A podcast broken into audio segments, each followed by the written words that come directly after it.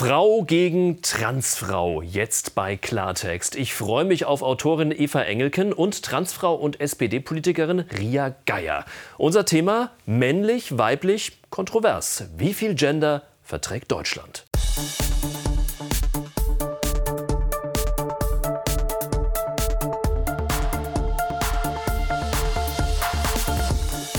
Guten Abend, ganz herzlich willkommen. Freue mich, dass Sie bei uns sind bei Klartext aus Berlin. Ria Geier war Polizist und jetzt ist sie Polizistin. Sie engagiert sich in der SPD, ist stellvertretende Vorsitzende von SPD Queer, einer Parteigruppierung, die sich für die Rechte der Queer-Community einsetzt. Und sie sagt, kein Mensch sucht sich aus, trans oder cis zu sein, denn es ist kein Spaß.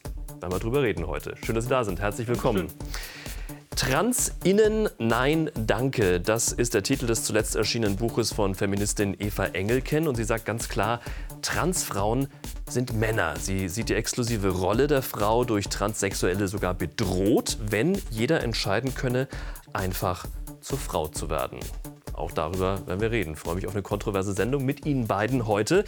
Ja, männlich, weiblich oder doch divers? Für manche Menschen ist das eine wichtige Frage, denn schließlich geht es ja um die eigene Identität. Aber welche Rolle spielt Transsexualität in unserer Gesellschaft? Ist es nur eine Modeerscheinung, ein Hype aus der bunten Blase Berlin oder ist es doch ganz anders?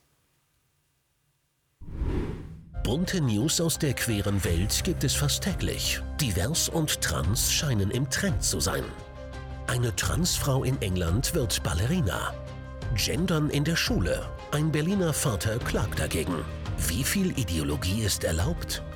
Eine Trans-Schwimmerin in den USA lässt die weibliche Konkurrenz hinter sich. Die unterlegene Schwimmerin Riley Gaines prangert das an und wird öffentlich angefeindet.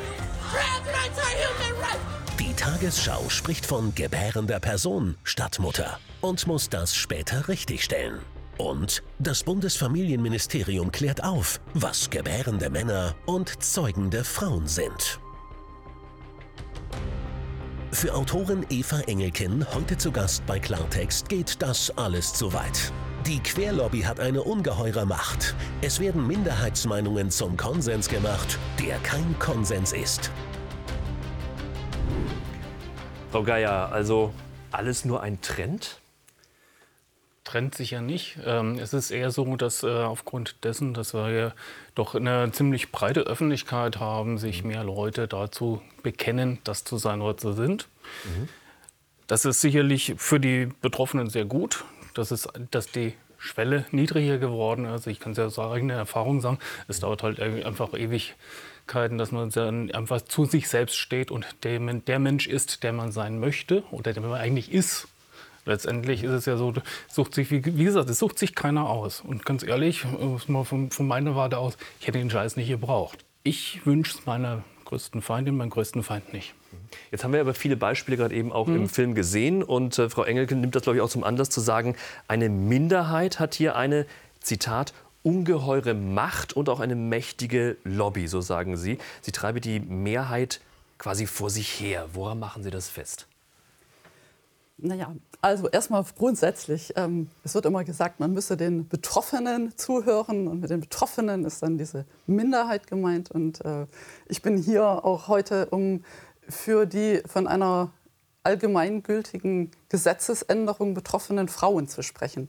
Das sind nämlich auch Betroffene. Und wenn man die Definition von dem, was Geschlecht ist, und das Geschlecht ist nun mal binär und unveränderlich, das biologische Geschlecht, wenn man das ändert und wenn man das neu definiert und wenn man das mit einer Fiktion verwechselt, dann macht man ziemlich viele Schäden für Frauen und deren Perspektive wird meines Erachtens bei dieser ganzen Debatte sehr weit ausgeklammert. Wenn ich der SPD queer da zuhöre, wird das ausgeklammert.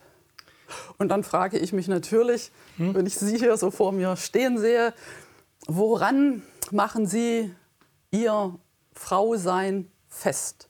Meine Wahrnehmung sagt mir, und das ist die Wahrnehmung von eigentlich allen Menschen, die Ihnen begegnen, sagen, da steht ein Mann vor mir. Der Mensch kann 120.000 verschiedene Rollen einnehmen, aber es bleibt trotzdem ein binäres Geschlecht. Okay. Ja, gut, das, äh, dafür, Frau ich, dafür werden Sie auch immer ganz gern in der Öffentlichkeit gekreuzigt. Ich sehe es logischerweise auch anders, weil ich eben betroffen bin, dass ich eben ja, dummerweise, ähm, ich sage mal, einen fragwürdigen genetischen Hintergrund habe, ist leider so. Da können sie, können sie machen, was sie wollen. Es ist so.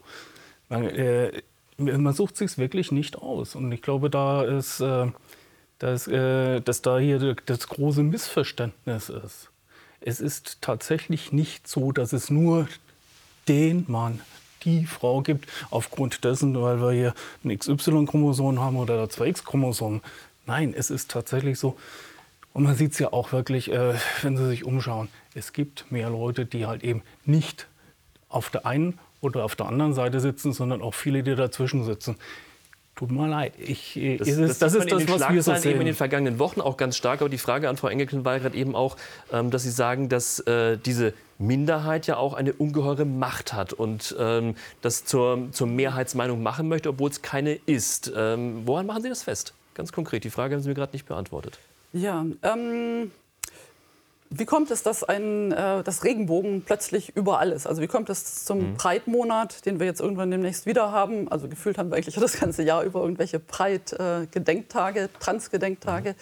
Ähm, dass eine riesengroße Einkaufsstraße wie die Regent Street in London zu diesem Monat, einen ganzen Monat lang mit Hunderten von Flaggen, die diese Transflagge haben, geflaggt sind. Wie kommt es, dass ähm, viele große Unternehmen äh, den Regenbogen oder diese LGBTIQ-Zugehörigkeit feiern. Ich kenne keine andere Minderheitenbewegung und ich kenne auch übrigens keine Frauentage, die so häufig und so aggressiv in der Öffentlichkeit auftauchen wie diese ganzen Themen rund um Trans. Und äh, zu dem Thema Gendern kommen wir vielleicht noch. Mhm. Ich kenne keine Minderheitenbewegung, die es schafft, ähm, der ganzen Öffentlichkeit ähm, ihre Sprache quasi mhm. aufzuoktroyieren und von der Öffentlichkeit allen Ernstes zu verlangen, Frauen künftig als Cis-Frauen und Männer, die Frauen sein möchten oder sich als solche definieren mhm. oder das auch rechtlich erlangt haben, die schon als Frauen zu ähm, bezeichnen. Also zur Gendersprache an sich werden wir vielleicht später noch kommen, wenn wir noch die Zeit haben. Aber die Frage ist ja wirklich, ähm, wie, wie, sehen Sie das? Also Frau Engel, ich, ich, also ich kann mal ganz einfach eins sagen. Wenn, wir, wenn diese Community wirklich so eine Riesenmacht hätte, dann würden wir jetzt nicht hier stehen, sondern dann hätten wir diesen ganzen Zirkus mit entsprechenden Gesetzgebungen schon längst hinter uns. So groß ist die Macht nämlich auch nicht.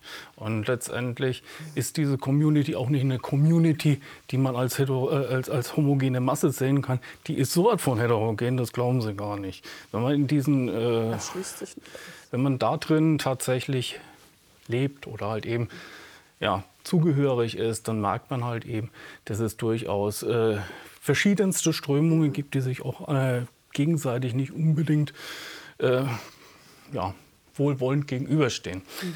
Aber es ist tatsächlich so, die große Macht, die Sie sehen, die sehe ich nicht. Weil ansonsten müssten wir nämlich nicht permanent irgendwelche Leute auf der Straße haben, müssten wir nicht dauernd äh, das fürchten, dass wir hier angegriffen werden, müssen wir auch nicht äh, uns jetzt über dieses Thema überhaupt unterhalten, weil die, die Mehrheit der Leute, die wollen eigentlich ein ganz normales Leben leben. Die wollen nicht unbedingt jetzt hier großartig permanent äh, ja, sich da produzieren müssen. Also Trans Transmenschen. Transmenschen mhm. vor allem. Und das ist, äh, also da sehe das sehe ich komplett anders. Die Macht, die sie da beschwören, die hätten wir gerne sage ich Ihnen klipp und klar. Haben wir aber nicht. Die, die Macht, ähm, das wird ja, okay.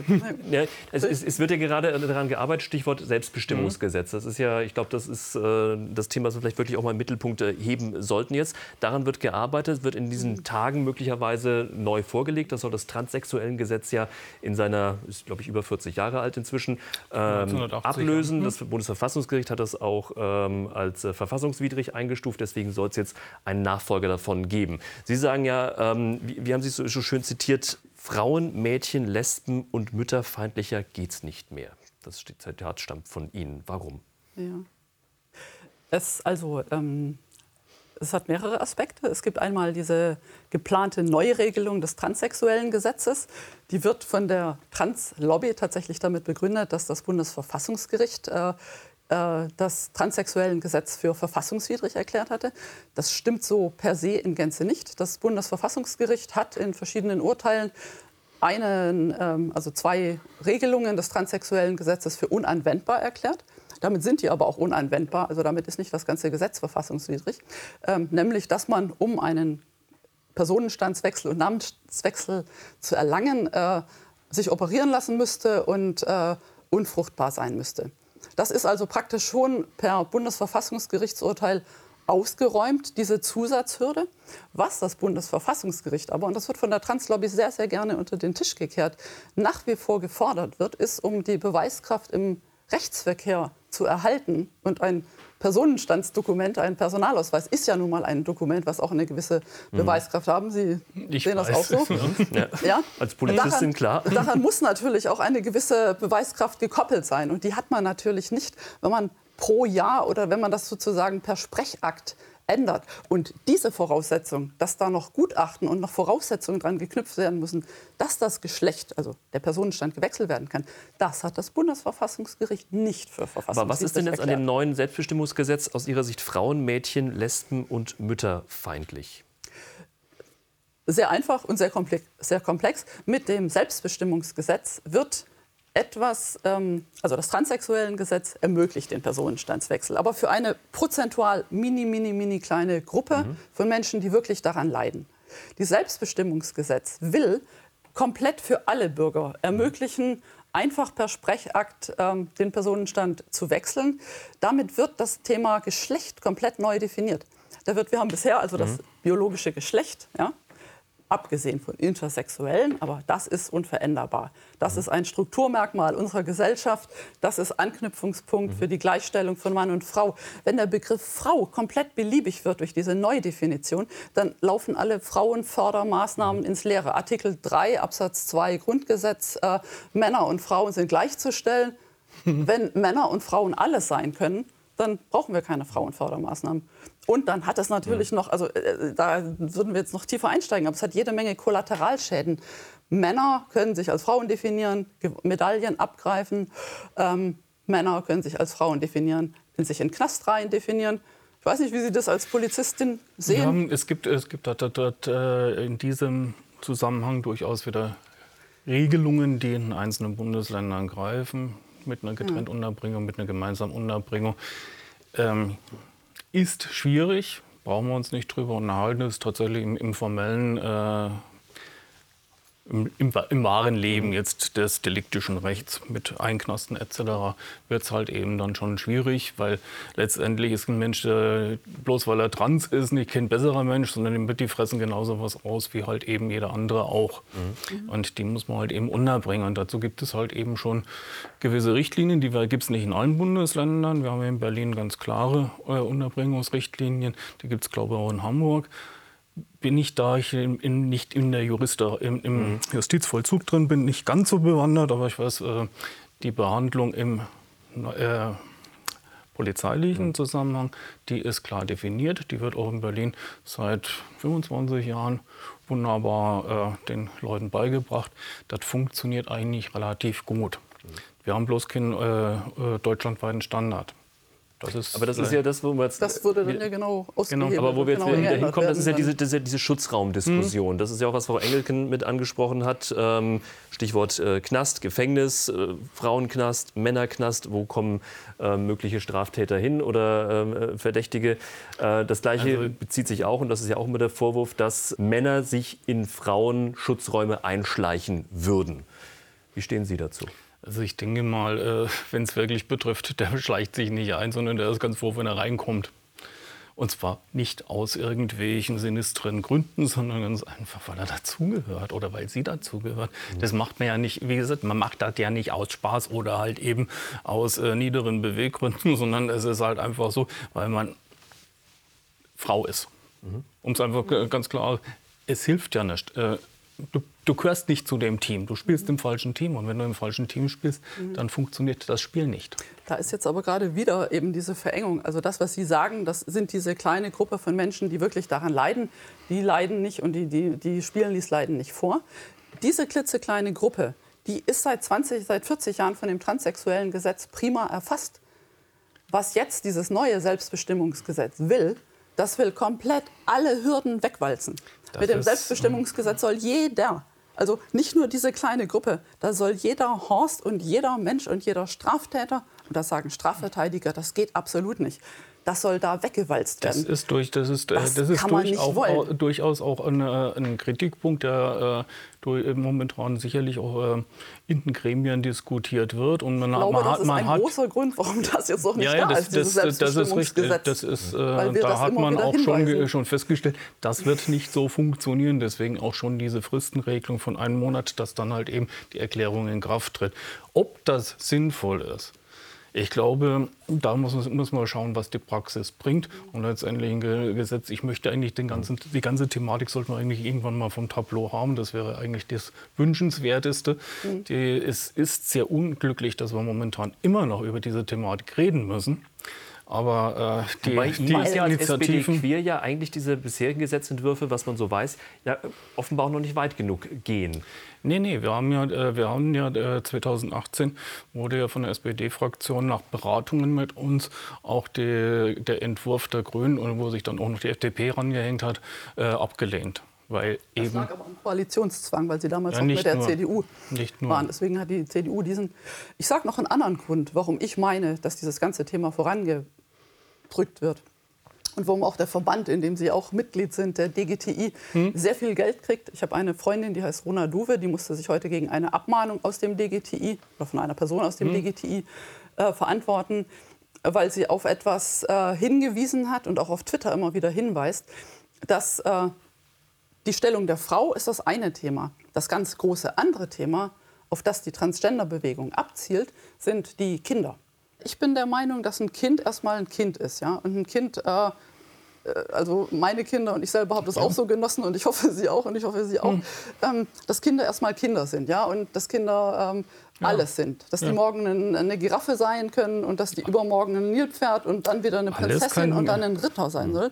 Aber was die Transgender-Bewegung macht und was ich so kinderfeindlich finde, ist, die macht an Geschlechtsstereotypen, dass das Mädchen das Klemmerchen im Haar nicht mag und dass der Junge lieber gerne Prinzessin ist. An solchen Stereotypen machen die fest, dass womöglich eine Gender-Dysphorie vorliegt. Ich glaube, worauf Sie hinaus wollen, das ein bisschen, ein bisschen einzukürzen. Ähm, Sie sind der Meinung, als äh, Kind kann man das nicht für sich entscheiden, weil man es nicht weiß. Weil es auch zu früh ist und weil das, was natürlich da noch hinten dran hängt, diese körperlichen Eingriffe, weil diese natürlich viel zu früh sind. Also da äh, fragen wir mal bitte jeden Entwicklungspsychologen. Die Entwicklung des kindlichen Egos ist eigentlich bis vier Jahre abgeschlossen. Danach können Sie nur noch äh, Leitplanken aufstellen, dass es nicht gar so schlimm wird. Und äh, das kann ich eigentlich so nicht nachvollziehen, was Sie da jetzt erzählen. Auf der anderen Seite sagen Sie, haben Sie in Ihrem Eröffnungsplädoyer gesagt, es gibt nur zwei äh, Geschlechter. Wir sind hier binär. Genauso binär wird halt eben in Kindertagesstätten etc. erzogen. Und wenn da eben sich jemand Kind männlich zur kind, äh, eher- zur äh, Gruppe der Weiblichen zuge, äh, zugesellen will, dann ist das äh, durchaus beobachtbar.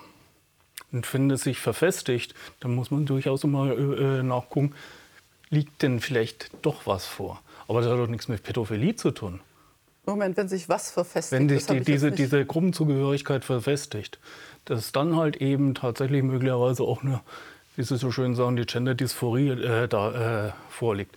Das kann man ja beobachten. Aber was für eine Gruppenzugehörigkeit was ist denn? Aus Ihrer Sicht. Genau, Sie meinen durchaus. mit Gruppe, woran machen Sie diese Gruppe fest? Die Von Leuten, Gruppe, die Gruppe Jungs, aus sagen, Gruppe Mädchen. Sie haben, Sie haben von Anfang an gesagt, die Welt ist binär, ja. die digitale sicher.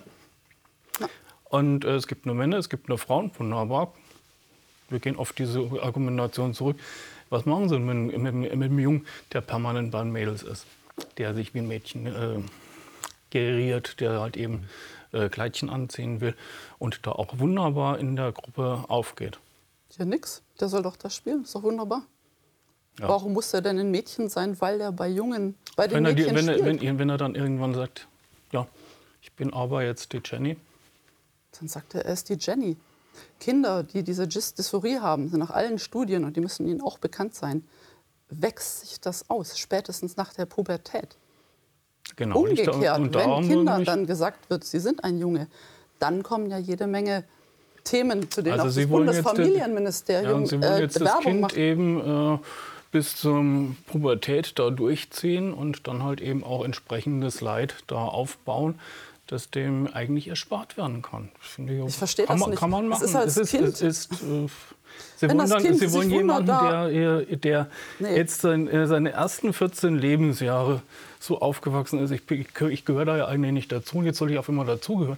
Das funktioniert doch nicht. Das, das sind doch Konversionsbehandlungen, die hatten wir doch schon seit Ewigkeiten festgestellt, dass die nicht funktionieren. Sie plädieren gerade dafür, aufgrund eines geschlechtsunkonformen Nein, Verhaltens ich- dem ich Kind aufzuoktroyieren, dass es Nein. eventuell im falschen Körper Nein, geboren das ist. habe ich überhaupt nicht gesagt. Ich habe gesagt, man sollte das beobachten. Man kann es beobachten, ja. Ja, Aber, dann es sollten heißt- Sie, dann heißt- sollte man was beobachten, ist was anderes als was machen. Habe ich, habe ich gesagt, wir sollen was machen, sondern man sollte das beobachten. Und Die SPD Queer sagt, man soll dann schon ab sieben. Sie sagten eben, man wüsste das. Man, Man soll wüsste dem das, das ab gegenüberstehen. Und dann sagen die, ab sieben sollte man das Geschlecht wechseln. Ich sage, ich sage, jedes Kind soll so geschlechternonkonform leben dürfen, wie es möchte. Dazu gehört, dass ein Junge sich Jenny nennt und dass ein Junge mit Mädchen spielt. Das würde ich ermutigen. Aber ich würde nicht daraus ableiten, dass das Kind im falschen? Körper geboren ist. Also in ganz, ganz in klitzekleinen Prozessen. Aber dann würde ich wiederum ganz, ganz viel therapeutische Aber Sie, Begleitung Sie, machen. Sie erzählen mir doch gerade genau dasselbe, was ich Ihnen gerade sage. Na, Kommen wir vielleicht sind mal- wir gar nicht so weiter auseinander. Also es ist nur. Kommen wir mal von den Kindern weg, schauen wir mal es, äh, zu den anderen Schlagzeilen, die wir gerade eben im Einspielfilm auch äh, zu Beginn gesehen haben. Es gibt auch immer wieder Schlagzeilen aus dem Sport, wo äh, Transfrauen in Frauenwettbewerben antreten, mitunter haushoch überlegen äh, sind, ähm, aufgrund von Statur, Körperbau etc. Gerecht oder ungerecht? Große Streitfrage. Letztendlich bin ich da der Meinung, dass das auf, in den Verbänden geklärt werden muss. Das ist keine Sache, die man tatsächlich so klären kann.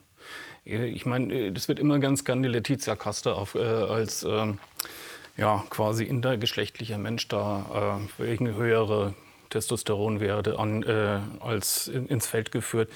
Ich sehe das gerade im Sport sehr, als sehr, sehr schwierig. Ich muss sagen, persönlich habe ich da auch meine Bauchschmerzen, wenn ich jetzt zum Beispiel mir überlege, ich meine, sehen ja, ich, ich war auch früher relativ äh, sportlich und äh, groß bin ich auch, Sie auch. Aber äh, jetzt, äh, äh, mein, mein Grundsport war Karate. Wenn ich mir überlege, also selbst wenn ich im, im, im Frauensport, da habe ich einfach mehr Kraft und äh, letztendlich andere Voraussetzungen. Letztendlich äh, liegt es halt eben am fragwürdigen genetischen Hintergrund, der mir leider beschieden worden ist. Aber es gibt, es gibt ja eben diese Fälle, ähm, wir haben da einige Beispiele gesehen, der Weltleichtathletikverband und der Weltschwimmverband, der will jetzt zum Beispiel, Sie haben gesagt, das müssen die Verbände äh, unter sich regeln. Diese beiden Verbände haben jetzt äh, vor kurzem bekannt gegeben, dass sie keine Transfrauen äh, mehr zulassen bei Frauenwettkämpfen, wenn sie die männliche Pubertät durchlaufen haben. Jetzt gibt es aber keine Wettbewerbe für Transfrauen. Das bedeutet doch eigentlich unterm Strich, Frau Engelken, Engelken ähm, ein Startverbot, oder? Die dürfen ja da nicht mehr mitmachen. Auch hier wieder würde ich mal ganz simpel aus der betroffenen Sicht von weiblichen Sportlerinnen, von Frauen argumentieren und fragen, warum müssen Frauen das ausbaden? Warum müssen Frauen ihrer Gewinnchancen beraubt werden, weil eine prozentuell sehr kleine Menge von Männern sich nicht dem männlichen Geschlecht zuordnet und sich dann als Frauen definiert und dann Frauen die Medaillen raubt und damit die Sportförderung. Wir wissen alle, es müssen schon müssen nur drei Männer die anatomisch dann überlegen sind, antreten. Und zack, sind die Goldmedaille, die Silbermedaille, die Bronzemedaille sind weg. Äh, braucht man nicht drüber sprechen. Das ist sehr gut, die nicht im Frauensport antreten zu lassen. Aber es wäre ein Startverbot. Ist halt so. Also ich, ich letztendlich Das wäre für Sie, für Sie Also in Ordnung. ich, es ist für, für mich jetzt in, in meinem persönlichen äh, Meinung ist es tatsächlich auch völlig in Ordnung, weil äh, aber Sie hatten vorhin schon die Einschränkung äh, gesagt, wenn die männliche Pubertät durchlebt worden ist, weil das ist ja letztendlich der Auslöser für die höhere Muskelmasse, für den stärkeren Knochenbau und so weiter und so fort. Und ähm, das ist sicherlich ein gutes Argument, das dabei äh, auch durchaus äh, in, in Betracht ge gezogen werden soll. Weil äh, wenn Sie sich äh, Transfrauen anschauen, die bereits vor der Pubertät eben in die Transition eingegangen sind, dann unterscheiden die sich nicht mehr großartig von Frauen.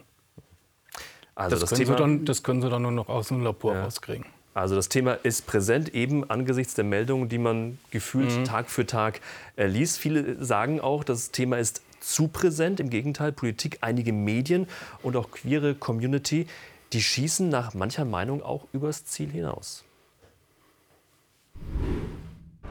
Diversität wird großgeschrieben, zumindest beim öffentlich-rechtlichen Rundfunk. Gendergerechte Formulierungen gibt es dort wie Sternchen am Himmel. Wir möchten möglichst diskriminierungsfrei kommunizieren. So die Begründung des ZDF. Die Sendung mit der Maus erklärt den Kindern Transgender. Junge Transmenschen berichten in Dokus über ihre Geschlechtsanpassung. Das sorgt für Kritik. ARD und ZDF würden junge Zuschauer damit sexualisieren und umerziehen. So auch Kinderpsychiater Alexander Korte. In den Medien berichten Vorbilder euphorisch über ihre angeblich unkomplizierte medizinische Transition. Es wird so getan, als sei mit der Durchführung einer Geschlechtsangleichung das Paradies auf Erden erreicht. Ist Transaufklärung für Kinder und Jugendliche auch politisch gewollt? Darauf setzt jedenfalls SPD quer. Die Forderung Workshops an Schulen für Akzeptanz der gesellschaftlichen Vielfalt und verpflichtende Module dazu in allen Ausbildungsberufen. Wie viel Regenbogenideologie verträgt die Jugend? Können wir gleich darauf ansetzen, was ja schon teilweise angesprochen wurde, Frau Engelken. Solche Forderungen müssen doch für Sie eigentlich ein rotes Tuch sein, wie ich Sie, wenn ich Sie also richtig einschätze. Äh, ja, man muss sich an dieser Stelle tatsächlich auch noch mal fragen, wer könnte ein Interesse daran haben, diese Ideologie so massiv schon in Kindergärten und Schulen zu infiltrieren. Und äh, da würde ich jetzt kurz auf das eingehen, dass Sie vorher gesagt haben, die sind nicht mächtig, das ist eine kleine armselige Minderheit. Ich denke mal, das ist eine ganz andere Geschichte, die da, äh, die da äh, abläuft. Auf der einen Seite wissen wir, Diskriminierung kriege ich durch Bildung, Bildung, Bildung irgendwo runtergedrückt. Das ist eine. Deswegen sind ja dann die Medien auch ganz gerne bereit, das Thema gern, äh, durch die Presse, durch die Medien halt eben zu treiben, uns auch immer wieder aufzunehmen, um Einschaltquoten zu generieren, um ihrem Bildungsauftrag gerecht zu werden. Ja, äh, ich, ich, kann von meiner Warte aus sagen, ich habe selbst schon in der Prävention gearbeitet. Es ist tatsächlich so, mit Bildung kriegen wir diese Straftaten weg. Nicht ganz weg, aber wir kriegen sie gemindert. Mhm. Und das ist egal, das, das, wissen Sie als Feministin, das ist bei den Frauen genau dasselbe.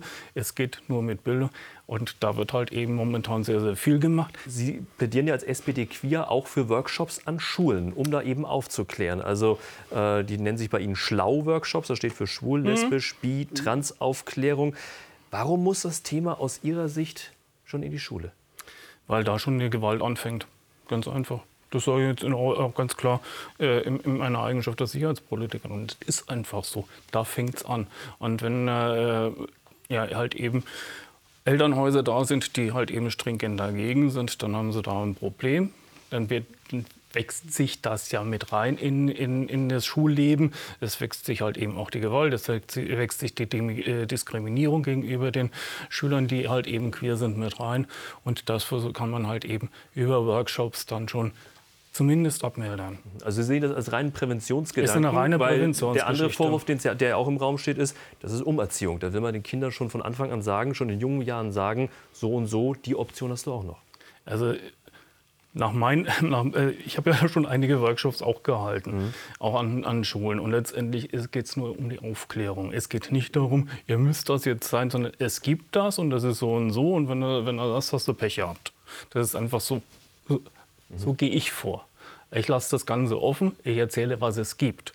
Ich erzähle nicht, das müsst ihr tun und das müsst ihr nicht tun. Mhm. Sondern das, diese Entscheidung kann man niemandem abnehmen. Sie nennen das frühkindliche Indoktrinierung.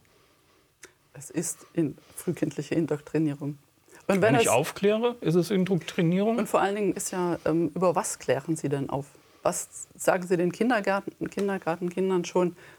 Das, was wir, wirklich im Klartext ist. Ja hier, die Sendung heißt ja Klartext. Also, was ist mhm. denn im Klartext? Was macht ein Kind, wenn es sozial transitioniert ist, ändert seinen Namen. Wenn das Kind medizinisch transitioniert, das Jugendliche, dann bindet die junge Frau ihre werdenden Brüste ab.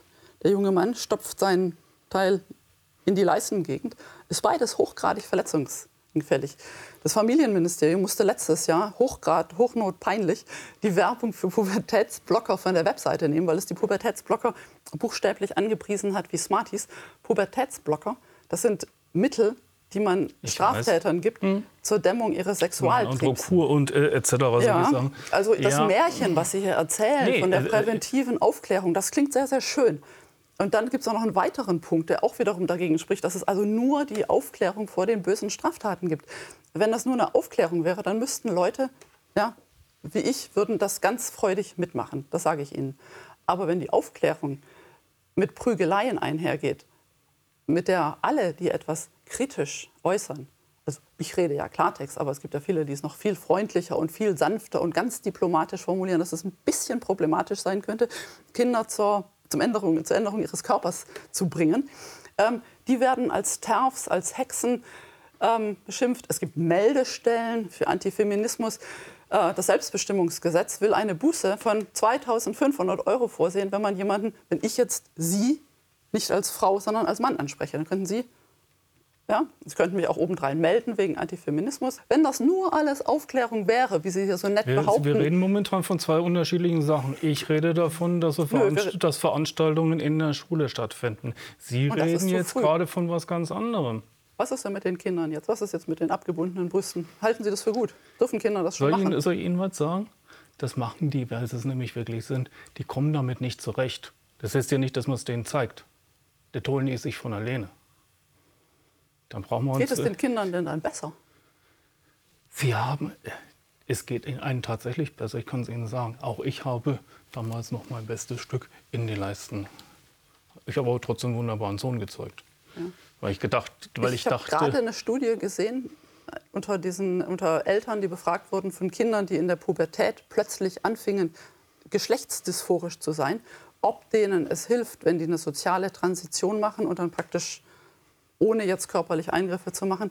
Die Eltern haben gesagt, nein. Die Eltern haben gesagt, es verschlechtert sich noch. Na logisch, weil in dem Moment ist es ist, ist doch klar, weil äh, das, das, Umfeld halt eben nicht da ist, das Wohlwollen ist, sondern äh, eine Transition, das hatte, Ihnen aber, hatte ich aber auch schon ausgeführt, ist kein Spaziergang, den macht keiner freiwillig. Aber trotzdem wird von Seiten der Translobby immer behauptet, ihr müsst euer Kind die Transition machen, zu machen lassen. Sonst habt ihr nachher lieber ein totes Kind, lieber ein Transkind als ein totes Kind. Die würden sonst Suizid begangen.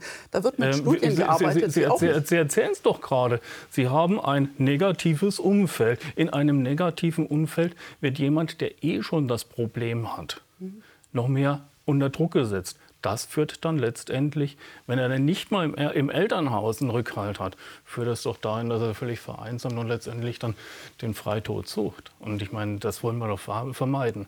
Deshalb Tod ist das Thema zu viel. Prävention an, an Schulen ja, bringen. Wenn wir, wenn wir das, wenn wir das nicht machen, wenn wir nicht aufklären, wenn wir nicht aufklären, kriegen wir überall Feindbilder. Und diese Feindbilder brauchen wir uns nicht drüber äh, unterhalten ist äh, Sorgen dafür, dass Leute, die davon betroffen sind, noch unter wesentlich höheren Druck geraten. Das ist, ist ja nicht nur so, dass die sich umbringen. Die entwickeln ja Persönlichkeitsstörungen, da, da, da schlackern einen die Ohren. Ja, auch da muss ich widersprechen, denn äh, diese Ursachen, die sind ja also Sie wollen ja, die Translobby möchte ja gerne, und da gibt es auch dieses Konversionsverbot, möchte ja, dass Ärzte, wenn also ein Kind kommt, die sozusagen nicht explorativ beraten, sondern dass sie sozusagen affirmativ beraten. Und diese selbstgestellte Diagnose oder auch die Diagnose, die von den Eltern quasi dann mitgebracht wird, das Kind ist möglicherweise trans, was dann noch durch die Beratungsstellen äh, bekräftigt wurde, die möchten, dass das quasi so bekräftigt wird und dass das Kind dann in seinem Transsein bestärkt wird und äh, alles andere wäre dann eine Was ist daran so schlimm? Sie wollen vor, äh, Sie, vorhin erklären Sie, Sie würden Ihr Kind so aufwachsen lassen, wie es will. Und jetzt, nein, jetzt, jetzt, jetzt, erzählen, jetzt erzählen, Sie mir gerade eben das Gegenteil. Das passt doch irgendwas nicht. Nee, ich sage nur, dass das, wo das hinführt. Ich sagte ja. erstens, ich zitierte eben eine Studie, wonach es das Wohlbefinden der Kinder nicht fördert, wenn sie diese soziale Transition machen. Wenn das so wäre wie Sie, dass es denen dann besser ginge, dann müsste es ihnen danach besser gehen. Tut es aber nicht. Das Zweite ist, ich bezweifle, dass ein gesundes Kind seinen gesunden Körper dahingehend lebenslänglich von Medikamenten abhängig machen muss, indem es Pubertätsblocker nimmt, was eventuell sein Gehirn beeinträchtigt, sein Wachstum beeinträchtigt, ja, Osteoporose erzeugt, dass ein Mädchen seine Brüste abbinden muss und dann eventuell abschneiden muss, etc. Das nicht abbinden, das macht also das doch nicht, das, macht, das macht's doch nicht, äh, macht's doch nicht unter Zwang, meine Güte. Das, ist, das sind Dinge, die machen diese Menschen freiwillig. Aber Kinder haben noch nicht das, äh, die Ach, Möglichkeit. Kinder haben keinen freien Willen? Kinder haben ist noch nicht spannend. die Möglichkeit, das abzuschätzen. Ich würde mein Kind, man kann sein Kind, man lässt sein Kind nicht Auto fahren, man lässt sein Kind nicht, bevor es 18 ist, man lässt sein Kind alles Mögliche nicht machen. Aber man soll sein Kind ab 14 entscheiden lassen, das Geschlecht zu wechseln. Und nach dem Ab Willen der 14 lässt SPD man queer entscheiden, ob es bei Vater oder bei Mutter leben will. Das sehen sehr weite Teile von Müttern. Tut mir leid, aber ziemlich anders. Also das ist mir schon klar, aber auf der sehr, anderen sehr Seite, wir reden Punkte, auch sehr, darüber, sehr viele äh, nach den letzten äh, Vorfällen, die es da gegeben hat, dass Kinder töten, auch da, äh, davon, dass wir äh, die Strafmündigkeit runtersetzen wollen.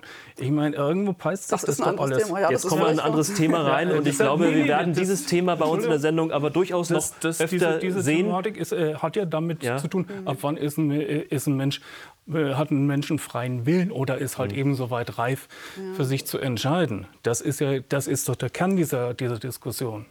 Und, äh, auf der einen Deswegen, Seite und genau deswegen, glaube ich, werden wir das so Thema noch sehr, hier, sehr äh, häufig bei uns in der Sendung haben. Wir sind für heute schon am Ende. Dankeschön, dass Sie mit dabei waren bei Klartext. Freue mich aufs nächste Mal, nächste Woche Mittwoch wieder um 22.10 Uhr hier bei Servus TV. Schönen Abend für Sie.